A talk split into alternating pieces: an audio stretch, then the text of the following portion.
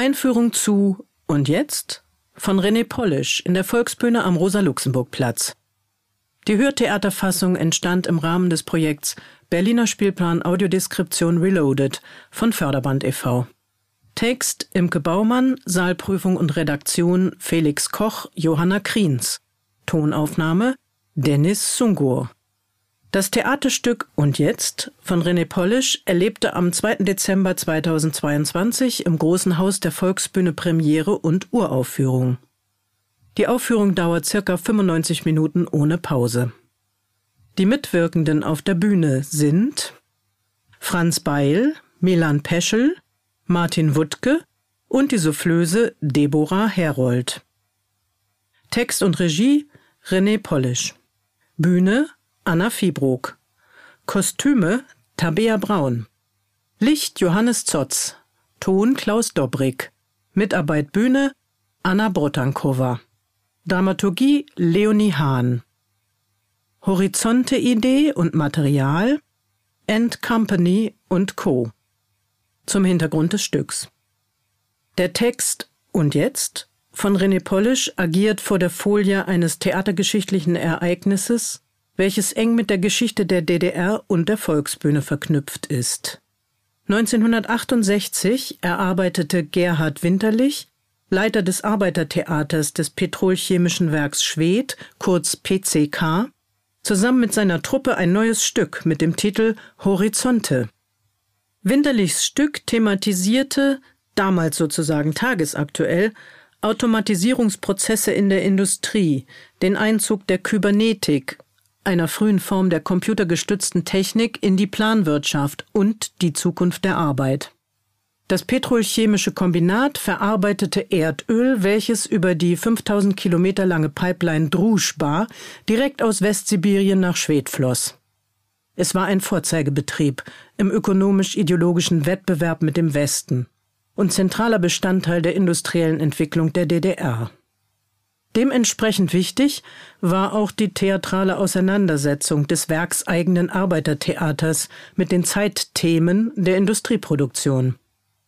Winterlichs Horizonte wurden bei den Arbeiterfestspielen 1968 in Halle aufgeführt, prämiert und auch sofort im Fernsehen der DDR, DFF ausgestrahlt. Heiner Müller adaptierte den Stoff und bereitete ihn in einer Überschreibung und Vermischung mit Shakespeares Sommernachtstraum für die Eröffnung der Intendanz von Benno Besson an der Berliner Volksbühne 1969 vor. Mit dabei waren Stars wie Angelika Domröse, Eberhard Esche und Ursula Karuseit. Besson selbst war bereits als künstlerischer Mitarbeiter in die Produktion des Winterlichschen Originals in Schwedt involviert gewesen. Die Zeitschrift Funk und Fernsehen der DDR Nummer 24 1968, Seite 15, führt zu Winterlichs Horizonte aus. Wie der Name schon sagt, geht es um die Sichtgrenze, besser gesagt um die Erweiterung dieser Sichtgrenze bei einigen Leuten, von denen andere glauben, es fehle ihnen sowohl die Einsicht wie auch der Weitblick. Die einen sind verschiedene Leiter, die anderen Mitglieder des Arbeitertheaters eines Betriebes. Letztere nehmen sich vor, den ersten ein Licht aufzustecken, indem sie ihnen sozusagen den Spiegel vorhalten. Ja, sie gehen sogar noch weiter. Sie wollen ihnen vorspielen, wie sie sich verhalten könnten. Soweit die Absicht. Von hier an überstürzen sich die Ereignisse. Zitat Ende. Der Saal der Volksbühne. Der Saal fasst 824 Plätze. Hinten zieht sich ein Rang über die gesamte Breite. Unterhalb davon thront im Parkett eine rot gestrichene offene Tonkabine. Dahinter ist eine Regiekabine mit drei Fenstern in die Saalrückwand eingelassen. Auf beiden Seiten der Saalrückwand sind die hinteren Parketttüren platziert. Die Sitzreihen sind leicht bogenförmig als ansteigende Tribüne gestaltet. Das Polster der Klappstühle ist mit einem strapazierfähigen hellroten Wollkunststoffgemisch bezogen. Im unteren Parkett sind auf beiden Seiten jeweils vier Parkettflügeltüren sichtbar. Davon ist aber nur die zweite wirklich zu öffnen und in Benutzung. Intarsien in stilisierter Blütenform schmücken die Türen. Dreiarmige Wandleuchten mit Glasschmuck bestrahlen sie von oben. Zwölf zierliche einarmige Leuchter ohne Schirme verteilen sich über den Rest des Saals. Zusammen mit einem durch Glasteile abgeschirmten Lichtband zwischen Wand und Decke sorgen sie für Erhellung von der Seite. Repräsentativ ist die Holzvertäfelung der Saalwände, vor allem oben. Von der Decke bis auf Höhe der Türen unten vermitteln glänzend lackierte rechteckige Paneele aus hellem Holz einen edlen Eindruck. Über dreißig halbrund herausragende Säulen aus rötlich schimmerndem Rosenholz gliedern die Fläche vertikal. Ab Höhe der Parketttüren bis zum Boden zeigt sich die Verkleidung deutlich unauffälliger aus dunklem, dezent gemasertem Furnier, auch dieses jedoch glänzend poliert. Ein besonderer optischer Blickfang des Saals ist der an der Decke prangende Kronleuchter aus circa 400 massiven Glasteilen in Form von stilisierten geschwungenen Blütenblättern. Die Glasblätter sind in enger werdenden Kreisen gleichmäßig aneinandergesetzt. Insgesamt ergibt sich eine geschlossene, nach unten in den Raum gewölbte Form. Der Leuchter hat 260 Lampen, einen Durchmesser von 4,50 Meter und hängt dicht unter der Decke. Den Kronleuchter umgibt ein rundes Deckenrelief mit einem Durchmesser von circa zwölf Metern. 150 schmale, nach außen breiter werdende Streifen bilden einen großen Kreis um den zentralen Leuchter. Durch eine auffällige runde Form am Ende der einzelnen Streifen wird die Assoziation einer stilisierten Pfauenfeder mit dem charakteristischen Pfauenauge erweckt. So wirkt das ganze Relief wie ein gigantisches Rad aus Pfauenfedern, das um den Blütenleuchter herum aufgeschlagen ist. Das schwarze Portal, also der Bühnenrahmen, trennt die Hauptbühne von der Vorderbühne. Das Portal der Volksbühne scheint ungewöhnlich breit, denn es ist kein schlichter Rahmen, sondern läuft konisch über mehrere Meter auf beiden Seiten auf die Bühne zu. Durch diese konische Verjüngung wird der Blick gleichsam in die Bühne hineingeführt. Das Portal kann bespielt werden und ist mit Leitern und mit Gerüsten zum Einhängen von Balkonen versehen. Auch Licht- und Tontechnik ist sichtbar angebracht. Der einsehbare Teil der Bühne hat eine Breite von circa 15 Metern, eine Tiefe von 20 Metern und eine Höhe am Portal von 9 Metern. Zu Bühne und Ausstattung von Und jetzt? Ganz vorn, direkt vor der ersten Zuschauerreihe, ist der Orchestergraben leicht abgesenkt. So wird unterhalb der Bühnenkante ein zusätzlicher Spielort in Form eines sich drei Meter nach hinten erstreckenden Streifens erzeugt. Der Streifen ist durch eine Rückwand und einen Fußboden in hellgrauer, rissiger Betonoptik verkleidet. Dadurch präsentiert er sich unmittelbar als schmaler Extraraum vor der Bühne. Mittig ist hier eine Kantinensituation aufgebaut. Vier quadratische schlichte Tische mit schmaler Tischplatte und dünnen Beinen, alle etwas unterschiedlich in beigen Farbtönen und Aussehen, einer abgenutzter als der andere, sind nebeneinander aufgereiht. Zu jedem Tisch gehören zwei weiße, stapelbare Monoblock-Plastikstühle mit Armlehnen und durchbrochener Rückenlehne. Die Rückenlehnen enden in der Höhe knapp unterhalb der Bühnenkante. Einfache runde Blechdosen stehen als Aschenbecher auf jedem Tisch. Links und rechts von dem Minikantinenstreifen führen jeweils vier breite Stufen, ebenfalls in grauer Betonoptik, zur eigentlichen Bühne hinauf. Schon während des Einlass fällt der Blick offen nicht nur auf die Kantine vorn, sondern auch auf die weite, spärlich möblierte Hauptbühne. Im Hintergrund leuchtet der fest eingebaute, strahlend weiß gestrichene Rundhorizont der Volksbühne. Fast unmittelbar vor dem Horizont ist eine kleine Bühne errichtet. Davor reihen sich drei in den Boden eingelassene Becken voreinander bis zum vorderen Rand der Drehbühne. Zu beiden Seiten der Becken stehen offene Zuschauertribünen aus schwarzen Stahlstreben, unsymmetrisch ausgerichtet im Raum. Die jeweils vier Sitzbänke der Tribünen aus schlichten Planken sind auf die Bühnenmitte, also auf die Becken hin ausgerichtet. Die oberen Bänke der Tribünen haben eine Rückenlehne in Form eines Metallgitters. Eine Bogenlaterne ist am Metallgitter der rechten Tribüne befestigt und nach außen gerichtet. Nach Art einer Straßenbeleuchtung wirft sie in einer Szene einen warmen gelb-orangen Schein auf die unter ihr stehenden Darsteller. Die kleine Bühne, die drei Becken und die zwei Tribünen befinden sich allesamt auf der Drehbühne. Sprich, wenn die Drehbühne dreht, bewegt sich das gesamte Bühnenbild mit. Zu weiteren Details. Die kleine Bühne am hinteren Ende der Drehbühne wirkt laienhaft und improvisiert. Sie ist vier Meter breit und zwei Meter tief. Das aus rohen Brettern zusammengelegte Bühnenpodest ist 66 Zentimeter hoch. Vorne ist es durch zwei helle Platten nicht ganz passgenau abgedeckt. An mehreren Stellen schauen die tragenden Holzgestelle hervor. Man betritt das Podest zu beiden Seiten über zweistufige angestellte Treppen. Drei lose hängende Stoffbahnen in unterschiedlichen Naturfarben bilden die fünf Meter hohe Rückwand der Bühne. Oberhalb der losen Rückwandbahnen ist das Wort Diskothek in modernen Großbuchstaben an einem querliegenden Metallgitter angebracht. Anstelle des O hängt ein schwach leuchtender, kreisrunder Beleuchtungskörper, der durch dunkle Strukturen auf der Oberfläche sofort eindeutig als Mond mit den charakteristischen Mondflecken erkennbar ist. Auf der kleinen Bühne ist ein Mikrofon am Schwenkarm eines Ständers mit rundem Fuß befestigt. Wir nennen die kleine Bühne zur besseren Unterscheidung die Disco-Bühne.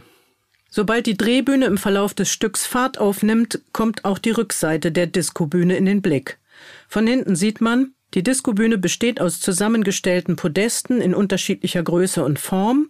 Die Stoffbahnen hängen an einem gezimmerten Holzrahmen mit Längs- und Querstreben. Auch an die Bühnenrückseite schließt sich eine schmale Podesterie an, so dass die Darsteller auch dort erhöht stehen. Die Diskobühne steht auf einem schmalen Untergrund aus roher Spanplatte. Direkt vor der Diskobühne und noch im Bereich des Untergrundes ist das erste sehr kleine Becken in den Maßen vier Meter Seitenbreite, ein Meter Tiefe nach hinten und 80 Zentimeter Einlass in den Bühnenboden platziert. Es ist zu Beginn vollständig durch kurze, quer zur Länge liegende Bretter abgedeckt. Die Bretter liegen unordentlich, auch Holzklötze und ein langer dünner Baumstamm sind darunter. Auf beiden Seiten der Diskobühne, immer noch auf dem hellen Untergrund, aber weit außen, stapeln sich zudem zwei Haufen aus mehr unregelmäßig abgelegten Holzklötzen und Stämmen. In die Mitte der Drehbühne sind die zwei großen Becken mit den Maßen sechs Meter Seitenbreite mal zwei Meter Tiefe nach hinten eingelassen. Das hintere ist innen mit kleinen hellblauen Kacheln gefliest. Diese Optik lässt sofort an Schwimmbad denken. Es ist etwa 80 Zentimeter in den Boden eingelassen. Stehen die Darsteller im hinteren Becken, sind sie bis zur Hüfte sichtbar.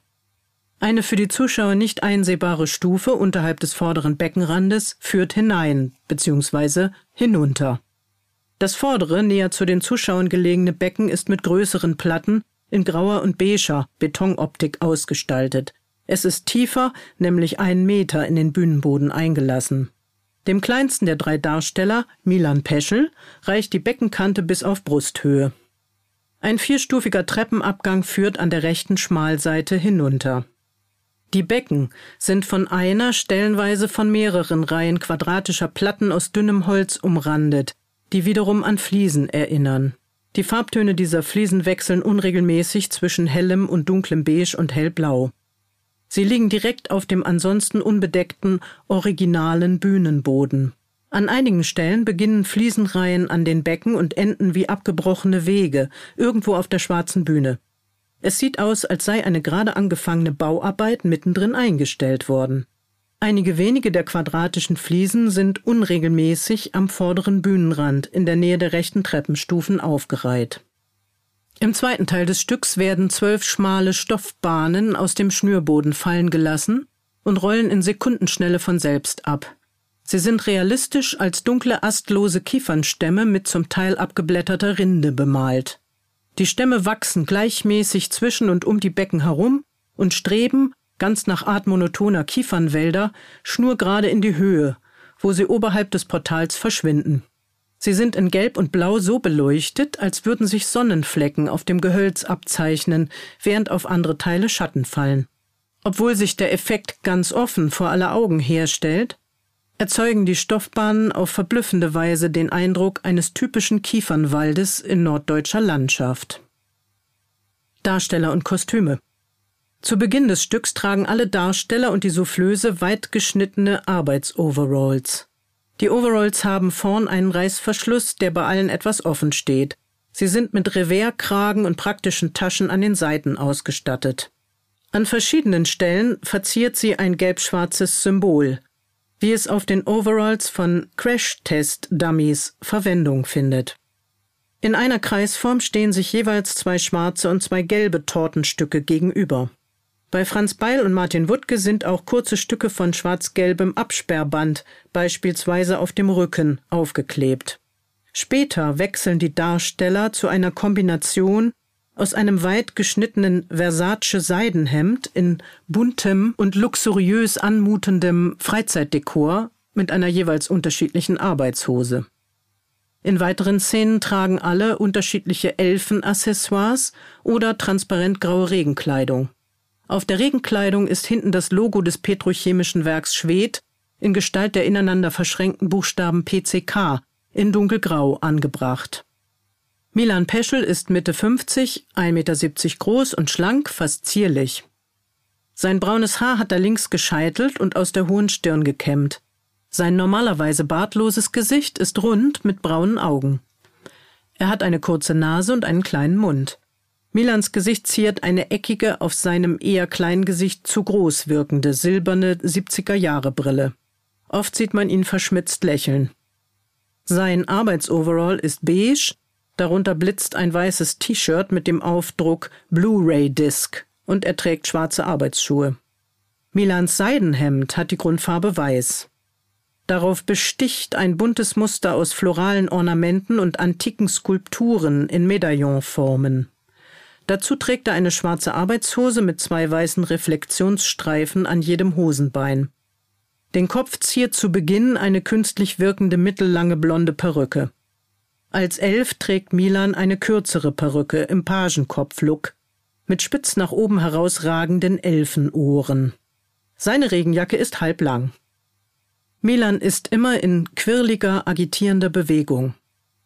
Franz Beil ist Ende 30, circa 1,85 groß und eher hager.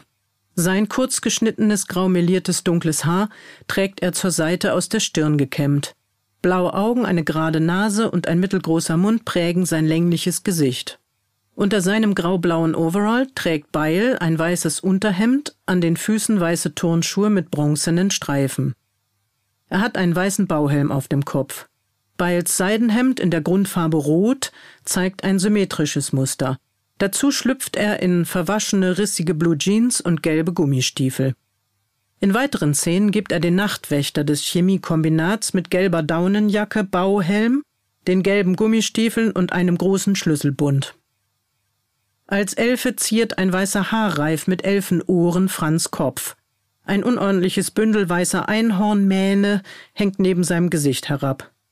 An einem Stirnband ist zudem ein Einhorn befestigt. Das einzelne Horn ragt dem Darsteller schräg nach oben von der Stirn. Beils Regenjacke reicht ihm bis zu den Knien. In einer Szene gegen Ende des Stücks tritt er mit Koch-Berufskleidung auf. Beil bewegt sich sehr ruhig, fast steif und ungelenk. Er beobachtet die anderen beiden wie fremde Wesen und bringt sich nur in ausgewählten Momenten in den Dialog ein. Martin Wuttke ist Anfang 60, 1,72 groß und schlank. Er hat braune Augen und trägt das an den Seiten verbliebene Haar kurz rasiert, so dass sein Kopf gänzlich haarlos wirkt. Dadurch kommt sein länglich kantiges Gesicht mit breiter Nase, großem Mund und ausgeprägten Wangenfalten und Kinn sehr zur Geltung. Wutkes Overall ist Bordeaux bis Himbeerfarben. Darunter sieht man ein weißes T-Shirt mit dem Aufdruck Actros und einem Mercedes-Stern. Die Hosenbeine sind in orange, schwarz abgesetzte Gummistiefel gestopft. Eine graue Basecap beschattet seine Augenpartie. Wutkes Seidenhemd ist in rot, gelb, grün und dunkelviolett, großflächig kariert. Vereinzelt sind Karo-Ränder mit Schmuckornamenten abgesetzt, die an barocke Fassadenverzierungen erinnern. Dazu wirft er sich in weiße Gartenklocks und eine schwarze Arbeitshose mit aufgesetzten Knieverstärkungen in Neongelb. Die Seitentasche der Hose können durch auffällige vertikal aufgesetzte Reißverschlüsse geöffnet werden. Als Elfe trägt Wuttke spitze Elfenohren mit lang herunterhängenden, dünnen, geflochtenen Zöpfen und eine Regenkombi aus Jacke und Hose. Wutke bewegt sich ruhig und souverän. Er tritt als Autorität auf und spricht intensiv. Auch die Soufflöse Deborah Herold ist offensichtbar auf der Bühne und begibt sich jeweils in die Nähe des Geschehens. Sie ist eine schlanke junge Frau mit mittellangen dunklen Haaren. Deborah trägt einen rosa Overall mit Taillenzug, ein weißes T-Shirt darunter und schwarze Arbeitsschuhe. Meistens hat sie die Ärmel hochgekrempelt und blickt konzentriert in ihr Soufflösenbuch, einen dunklen Ringbuchhefter DIN A4, den sie vor sich hält. Die Darsteller begrüßen sie freundlich und gehen offen mit ihr um. Teilweise schauen sie sogar mit ihr zusammen in ihr Buch. Deborah nimmt das Lächeln zur Kenntnis, ohne es weiter zu kommentieren. Zur Inszenierung und Spielweise. Die Inszenierung folgt einem klar erkennbaren Rhythmus. Dialogische Passagen mit wenig Spielhandlungen wechseln mit textlosen Zwischenspielen. In diesen geraten Bühne und Darsteller, begleitet von dynamischer und meistens lauter Musik, in Bewegung, und wir erleben gemeinsame oder solistisch dargebotene, clowneske Spielepisoden. Dabei wird Improvisation und Slapstick großgeschrieben. Insbesondere wenn mit Werkzeug hantiert wird, herrscht aber gleichzeitig der heilige Ernst und die Konzentration von Men at Work, die wichtige Werke erschaffen. Umso mehr Spaß machen dann aber die teilweise absurden Ergebnisse und Werkstücke dieser Handwerksarbeiten.